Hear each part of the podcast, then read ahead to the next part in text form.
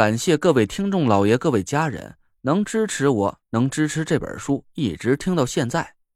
我呢，在喜马开了个小杂货铺，里面是好吃的好喝的，家常用品，还有什么美妆护肤啊，是应有尽有。您呢，点开我的主页可以看到他的店铺。大家听书的时候可以没事进去逛一逛。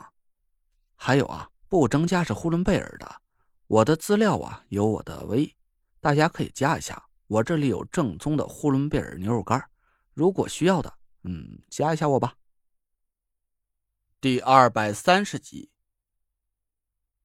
你又把我忘了，哼！我真的生气了。我听着那个女孩的声音，脑补了一个撅着嘴对我生气的形象。果儿，糖果儿。我脱口而出，电话那边女孩终于笑了。好吧，还算你有良心，没把我忘干净了。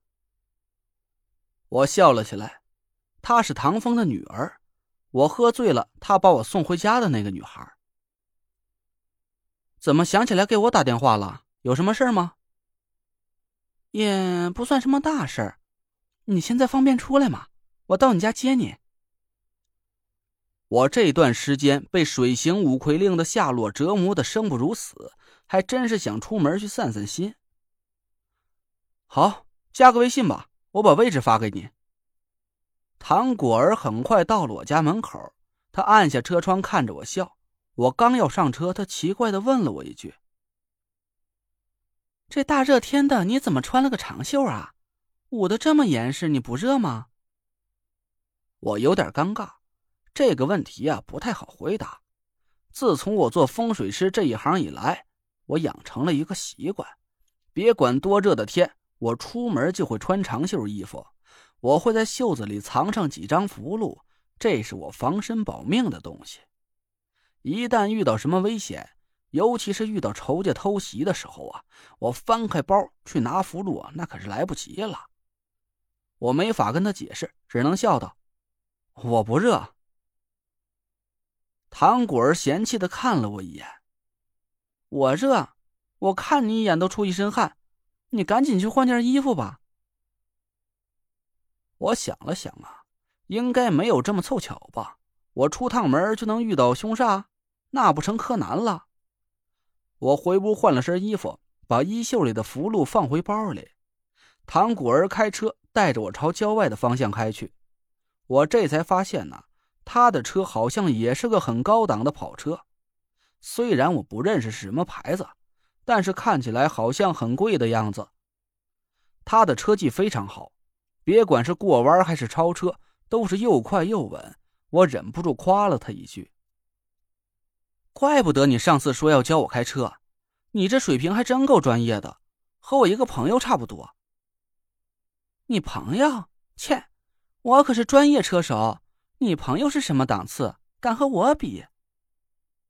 我笑了，还真敢和你比，他可是赛车公司的注册车手，专业车手。唐果儿很意外，哪家赛车公司的？叫什么？极速赛车公司的，叫宁珂。你们都是专业选手，你应该听说过他的名字吧？啊，宁珂，他是你朋友？唐果儿的小嘴儿张的简直能塞进去一个鸡蛋。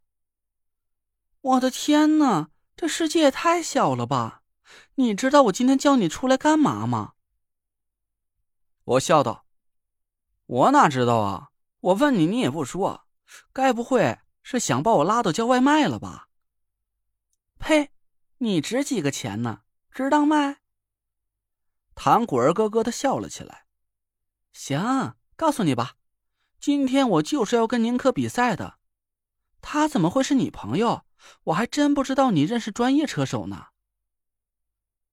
和宁珂比赛，那你可悬了。他可是我啊，是极速赛车公司的扛把子，人家都报名参加全国巡回赛了呢。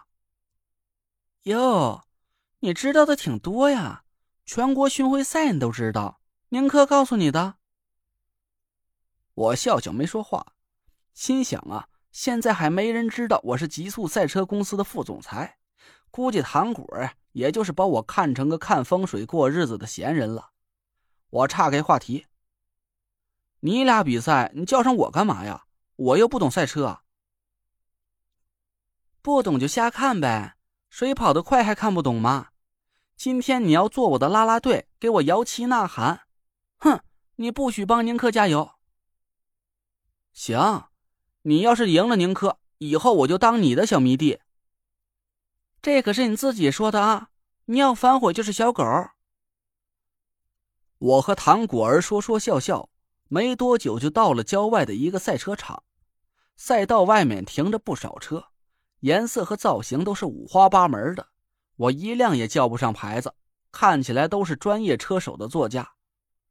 看台上已经聚了不少人，不过奇怪的是，他们穿的衣服就只有两种颜色，一些人是穿着黄色的衣服，另外的人全都穿着紫色的衣服。看我一副没见过世面的样子，唐果儿给我解释了一下：“咱车手的粉丝啊，也有应援色。”支持我的人都穿紫色的，那黄色的嘛，切！他撇了撇嘴，我听明白了，那些穿黄衣服的人都是宁珂的粉丝了呗。我扫了一眼，粗略数了一下，两个颜色的衣服数量差不多，好像紫色的衣服还更多一点我有点吃惊，看来唐果儿在赛车圈子里受欢迎程度很高啊。粉丝数量竟然和宁珂不相上下，就是不知道他车技和宁珂相比谁更厉害一点唐果儿开着车沿赛道跑了一圈，速度不算快。他打开驾驶室的玻璃啊，朝台上挥着手，看台上传来一阵震耳欲聋的尖叫声。车场规模不大，不过连我这个外行都看出来了，这里和极速赛车公司的车场。相比虽然是小了不少，但是弯道数量很多，角度也很大，驾驶难度啊应该不小。起点线上停着一辆明黄色的赛车，我一眼就认出来了，那是宁珂的车子。宁珂站在车头前，手里提着头盔，冷眼看着唐果儿的车。他今天穿的是一身明黄色的赛车服，和他的车子颜色一样。紧绷绷的赛车服勾勒出他丰腴的身段我看着他飒爽的身影，忍不住咽了咽口水。唐果儿开着车向起点靠近过去，我看着宁珂的身影越来越近，就想从车窗上伸出头和他打个招呼。果然，唐果儿的车子猛然一个加速，轮胎在地面上发出了一声尖锐的摩擦声，车屁股一下子朝一边甩了过去。我猝不及防，惊恐的大叫了起来，手忙脚乱的抓住了车门上的把手。唐果儿好像是在故意炫技，车子围着宁珂的车子漂移了一整圈，车尾扬起浓烈的尘土飞扬，车头却一直正正对着宁珂的车子。我的嚎叫声一直就没停过，直到车子停止了，漂移靠着宁珂的车子停在了一起，两辆车排得很齐。就像是瞄准了，慢慢停在一起一样。引擎停止了咆哮，尘土慢慢落下，我这才听见看台上传来一阵阵疯狂的口哨和尖叫声。唐果儿得意的看着我：“怎么样，这手帅吧？是不是比宁珂厉害？你赶紧夸夸我。”我头晕眼花，死死的捂着嘴，才强忍着没吐出来。